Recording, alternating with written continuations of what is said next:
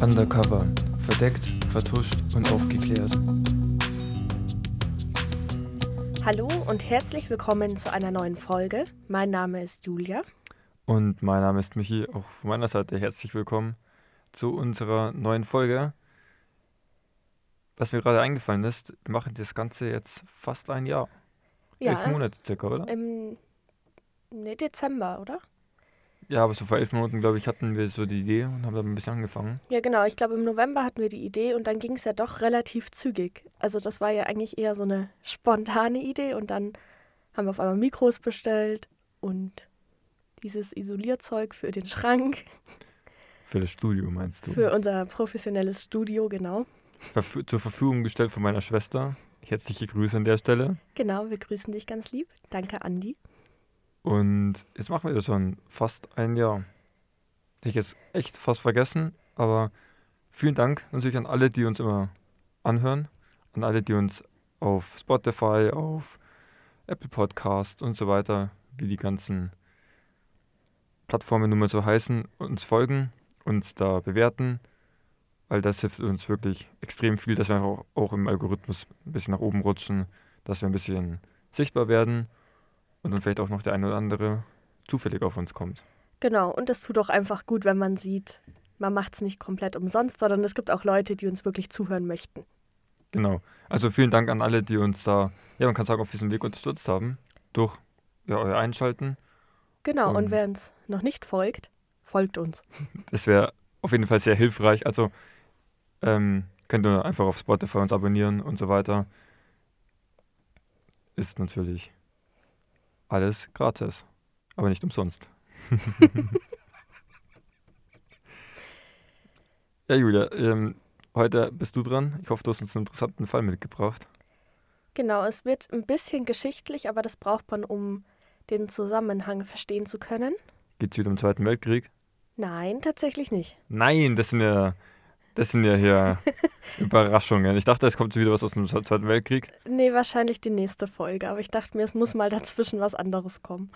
Ja, habe ich auch gedacht, das wird langsam ein bisschen viel. Aber dann Ja. habe ich wieder ein paar Stimmen gehört, dass die Leute es eigentlich ganz cool finden. Ja, habe ich auch schon gehört. Ja, der Zweite Weltkrieg und halt Kalte Krieg, der bietet halt viel und darüber weiß man halt auch mehr als Richtig. über das aktuelle Geschehen. Viele von den Sachen wurden veröffentlicht, wurden in Untersuchungsausschüssen bearbeitet. Es ist natürlich leichter, an ordentliche Primärquellen zu kommen, als jetzt bei top aktuellen Dingen, die vielleicht vom Zeitgeschehen her interessanter wären, worüber man eigentlich nicht viel Gutes berichten kann, weil die meisten Dinge Mutmaßungen sind. Mutmaßungen oder man weiß gar nichts, Genau. dass sie überhaupt existieren. Naja. Das ist auch so ein Punkt, ja. Aber jetzt würde ich sagen, starten wir gleich rein, oder? Genau.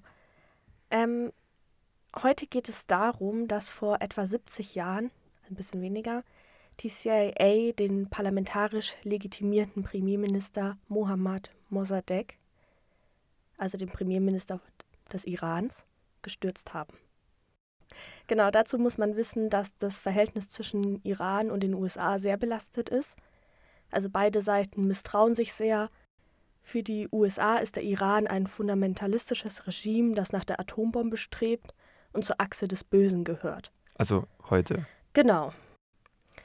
Und der Iran sieht in den USA den gottlosen großen Satan und die Wurzel allen Übels. Das heißt, beide haben eigentlich dieselbe Meinung vom anderen. Das ist die Situation heute. Aber nachdem deine Operation in der Vergangenheit spielt, wäre es natürlich interessant zu wissen, ob das schon immer so war. Genau, also diese Gründe der Feindschaft reichen weiter zurück als zur islamischen Revolution, weil die USA bereits 1953 massiv in die Politik des Irans eingegriffen haben. Und die Folgen prägen den Mittleren Osten noch heute. Die USA verschwieg die Beteiligung an den damaligen Ereignissen sehr lange.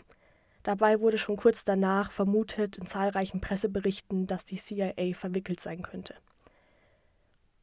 Und erst 65 Jahre später veröffentlichte das US-Außenministerium einen detaillierten Bericht über die Beteiligung von US-amerikanischen Geheimdiensten am Putsch gegen Irans damaligen gewählten Ministerpräsidenten.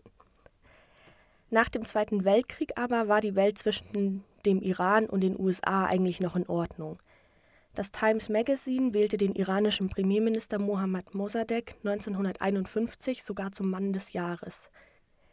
Denn er hatte die britische Ölförderung im Iran verstaatlicht und hochrangige US-Politiker zollten ihm dafür großen Respekt. Die USA fanden das gut, anders sahen das eben die Briten. Denn in deren Händen hatte die iranische Ölförderung seit Anfang des 20. Jahrhunderts gelegen. Die Anglo-Iranian Oil Company, kurz AIOC, hatte Großbritannien jedes Jahr gewaltige Gewinne beschert. Und der Iran hielt dabei lediglich ein Handgeld für das Öl, das die Briten förderten. Und dann seit Ende der 1940er Jahre forderten dann auch Irans Politiker eine gerechtere Verteilung der Erlöse. Doch Großbritannien beharrte auf den alten Verträgen, klar, sie wollten natürlich nichts abgeben. Als Mohammad Mossadegh 1951 zum Premierminister gewählt wurde, eskalierte die Situation. In seiner ersten Amtshandlung löste Mossadegh am 30. April einseitig den Kontakt mit der AIOC auf und verstaatlichte die Ölindustrie. Und Großbritannien war davon gar nicht begeistert und drohte sogar mit einem Einmarsch in den Iran. Und dafür riefen sie die USA zur Hilfe. Doch die US-Regierung unter Präsident Harry Truman winkte ab. Natürlich waren die Briten Verbündete, doch die USA hatte kein Interesse an einer anhaltenden Schwächung des Irans. Zu groß war die Angst, den Iran in die Arme der kommunistischen UdSSR zu treiben. Zudem trugen aus Sicht Trumans die Briten durch ihre starre Haltung eine Mitschuld an der Eskalation. Daher ist wirklich Verhandlungsspielraum vorhanden gewesen. Die Briten wollten aber auf ihren, also aus ihrer Sicht, exzellenten Deal natürlich nicht abweichen, nicht aufweichen, um damit auch noch den Iran wirtschaftlich zu unterstützen. Genau, also dem Iran hätte es eigentlich gereicht, wenn es einfach gerechter verteilt worden wäre. Okay. Doch die Haltung der USA änderte sich, nachdem Dwight D. Eisenhower Ende 1952 Truman als US-Präsident ablöste. Zwei Jahre lang hatten Iraner und Briten ergebnislos verhandelt. Großbritannien hatte ein vollständiges Ölembargo gegen den Iran verhängt. Die Wirtschaft des Landes lag am Boden und radikale Kräfte wie die kommunistische Tudeh-Partei bekamen im Iran immer mehr Zulauf. Im Gefolge des neuen US-Präsidenten Eisenhower hatten antikommunistische Hardliner das Ruder übernommen. So wurde John Foster Dulles Außenminister und sein Bruder Alan wurde Leiter der CIA. Sie sahen die Entwicklung im Iran mit Sorge und bezeichneten Mossadegh sogar als ihre, der das ölreiche Land mit seinem anhaltenden Konfrontationskurs in russische Hände treiben könnte. Also die hatten eben Angst, dass sie kommunistisch werden. Mhm. Man kam zu dem Schluss, dass man die vertragte Situation mit Mossadegh nicht würde lösen können. Eine Militärintervention im Iran lehnten die USA zwar weiterhin ab, aber die Eisenhower-Regierung war bereit, mit anderen Mitteln vorzugehen, als es noch die Truman-Regierung gewesen war. Das war der Moment, in dem die CIA ins Spiel kam. Dazu können wir sagen, wenn ihr über die CIA an sich noch was lernen wollt, da haben wir eine Bonusfolge, das war Folge Nummer 20. Da haben wir uns ein bisschen über die Geschichte und über die Organisation, auch über die Arbeitsweise der CIA unterhalten. Genau. Im Sommer 1953 startete der US-Geheimdienst in Teheran die Operation Ajax, die CIA bestach Politiker, Offiziere und Geistliche und wiegelte die Opposition gegen Mossadegh auf. Anfang April hatte die CIA-Zentrale bereits eine Million Dollar an die Niederlassung in Teheran überwiesen, unter dem Motto verwendbar für alles, was zum Sturz Mossadeghs führt. Nicht sehr konspirativ. Nein. Aus Washington wurden Propagandaflyer eingeflogen, die Mossadegh als Kommunisten und Fanatiker brandmarkten. Die öffentliche Meinung zu manipulieren war nicht sonderlich schwer, denn die Armut im Land wurde von Tag zu Tag größer. Mossadegh unternahm nichts, um die Hetze zu stoppen, selbst als gekaufte Geistliche ihre Anhänger zur Pro-Schah-Demonstrationen aufrufen. Im Juli reiste CIA-Agent Kermit Roosevelt in den Iran. Ja, es ist der Enkel des US-Präsidenten. Und heißt trotzdem Kermit? Ja. Okay. er überzeugte den Schah von Iran, Mossadegh zu entlassen und mit General Zahedi, einen Strohmann westlicher Interessen, zum neuen Premierminister zu ernennen. CIA schaffte es, Anhänger und Gegner Mossadeghs gegeneinander aufzuwiegeln. Wer auf der Straße letztlich die Oberhand behalten würde, war den Agenten egal. Einzig wichtig war, den Schah als Retter des Volkes zu inszenieren, der die ihm treue Armee einsetzen sollte, um wieder für Ruhe und Ordnung zu sorgen. Also der Schah, kann man sich ein bisschen vorstellen, ist wie heute so die europäischen Royals. Ein Okay, bisschen so von, so. also sie haben mit der Politik an sich nichts zu tun, aber sind sozusagen Herrscher des Landes. Der erste Putschversuch am 15. August misslang. Mossadegh hatte von den Plänen Wind bekommen. Er ließ einige iranische Redelsführer des Putschversuches verhaften und setzte auf den daraufhin untergetauchten General Zahedi ein Kopfgeld aus. Als der Schah erfuhr, dass die Stimmung zu seinen Ungunsten kippte, floh er außer Landes, erst nach Bagdad und dann nach Rom. Am 18. August im selben Jahr sah Mossadegh wie der sichere Sieger aus. Er ging von einem Komplott des Schahs und der Briten aus. Er wusste nicht, dass auch die USA darin verstrickt waren. Für den folgenden Tag rief Mossadegh seine Anhänger auf, zu Hause zu bleiben, um eine weitere Eskalation der Gewalt auf Teherans Straßen zu verhindern. Mit einem zweiten Putschversuch rechnete Mossadegh nicht. CIA-Agent Roosevelt mobilisierte erneut die Massen. Am 19. August gingen sie für den Schah auf die Straße, diesmal ohne Gegenwehr der Mossadegh-Anhänger. Immer mehr Polizei- und Militäreinheiten schlossen sich den Demonstranten an und stürmten das Außenministerium und die Polizeizentrale. Unterstützt von einer Panzerkolonne drang eine Menschenmenge zu Mossadeghs Privathaus vor. Dort entbrannte eine Straßenschlacht zwischen den Anhängern und Gegnern des Premierministers. Dabei kamen mehr als 200 Menschen ums Leben. Also, ähm, während dann die Demonstration lief, wurden trotzdem noch die Pro-Anhänger darauf aufmerksam und versuchten zum Schluss noch Genau, einzugreifen. die waren nur nicht mit von Anfang an mit auf der Straße sozusagen. Okay. Als die Schah-Anhänger das Haus stürmten, floh Mossadegh über die Gartenmauer. Fünf Tage später stellte er sich und wurde von seinem Widersacher General Zahedi verhaftet. Am 22. August 1953 kehrte der Schah aus Rom zurück. In der Folgezeit errichtete er eine Militärdiktatur, die massiv von den USA unterstützt wurde. Mit amerikanischer Hilfe baute er auch die berüchtigte Geheimpolizei SAVAK auf. Die Verstaatlichung der Ölforderung wurde rückgängig gemacht, fast die Hälfte der Einnahmen daraus gingen fortan an amerikanische Firmen. Ah ja, okay. Was sagten die Briten dazu? Die Briten haben auch was abbekommen. Okay. Nach seiner Verhaftung wurde Mossadegh wegen Hochverrats vor Gericht gestellt und zu drei Jahren Gefängnis verurteilt. Im Dezember 1956 wurde er aus der Haft entlassen und zog in sein Privathaus in Ahmadabad zurück, bewacht von Mitarbeitern des Geheimdienstes SAVAK. Sein Heimatdorf durfte Mossadegh fortan nicht mehr verlassen, also er stand eigentlich die ganze Zeit unter Hausarrest. Mhm. Er starb am 5. März 1967. Und man muss sagen, die USA hat von diesem Eingriff die ersten 25 Jahre sehr profitiert. Aber dann kam die Islamische Revolution. Genau. Und mit ihr die Absetzung und die Flucht des Schahs und die Übernahme durch religiöse, religiöse Extremisten. Und damit hat die USA eigentlich komplett den Einfluss und den Zugriff auf den Iran verloren. Also die haben es eigentlich nur noch schlimmer gemacht, sage ich jetzt mal. Längerfristig dann. Läng auf lange Frist gesehen, genau. Also wie gesagt, die ersten 25 Jahre, wo der Schah im Amt war, hatten sie ihn ja sozusagen unter Kontrolle. Genau. Aber wir können noch mal kurz zusammenfassen. Es war jetzt doch recht viel, was passiert ist. Mhm. Also wir haben praktisch einen neu gewählten Ministerpräsidenten, der demokratisch gewählt ist. Genau, der wurde demokratisch, parlamentarisch gewählt. Okay. Und der versucht jetzt, die Erdölindustrie zu vergesellschaften, die davor in den Hand der Briten war. Genau, also die war lange Zeit in Hand der Briten und der Iran hat eigentlich von dem Öl nichts abbekommen oder von dem Geld, der sich daraus natürlich ergibt. Und die Vergesellschaftung war erstmals, oder Zu Ja, es war Beginn- eine Verstaatlichung, ne? die Verstaatlichung war zu Beginn von den Amerikanern unterstützt worden. Nee, sie wurde nicht unterstützt. Also der hat sie verstaatlicht, die Amerikaner haben Denen war es egal. Genau, also es gab ähm, Politiker, die gesagt haben, das ist ein richtiger Schritt und er hat dafür ja auch eine Auszeichnung erhalten. Okay. Also es war eigentlich relativ angesehen Mhm. von vielen Bereichen, Genau, außer von den Briten. außer von den Briten. Dann hatten wir einen Regierungswechsel bei den, den Vereinigten Staaten. Mhm. Eisenhower kam. Eisenhower sah den Schritt kritisch, die Vergesellschaftung. Genau, also man muss eben sagen, dass die Regierung sehr Angst hatte davor, dass der Iran kommunistisch wird. Und nachdem diese Verhandlungen zwischen den Briten und dem Iran Ewigkeiten lief und die Wirtschaft wirklich am Boden war in dem Land, hatte man noch mehr Angst, dass das Land in die Hände der UdSSR fällt. Okay.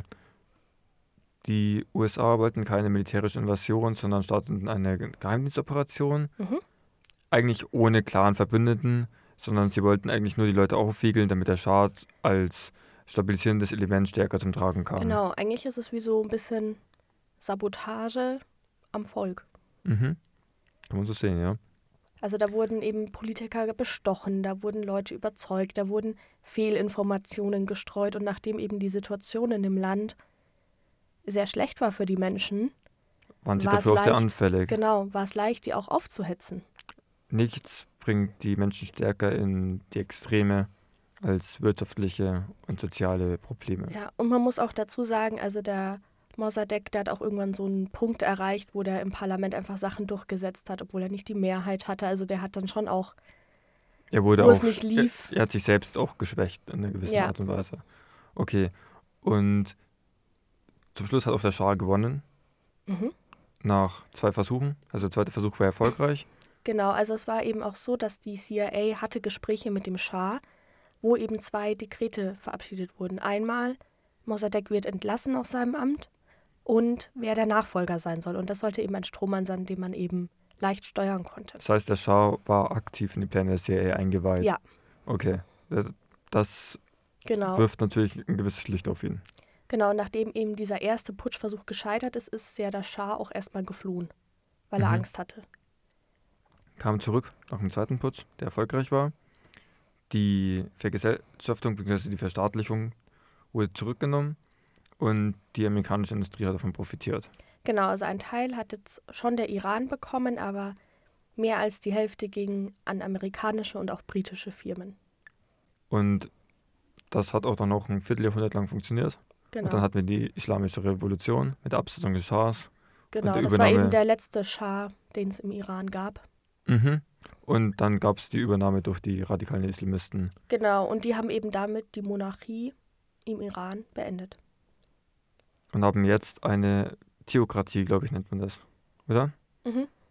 Genau. Und wir sehen natürlich auch eine ja, massive Destabilisierung dadurch.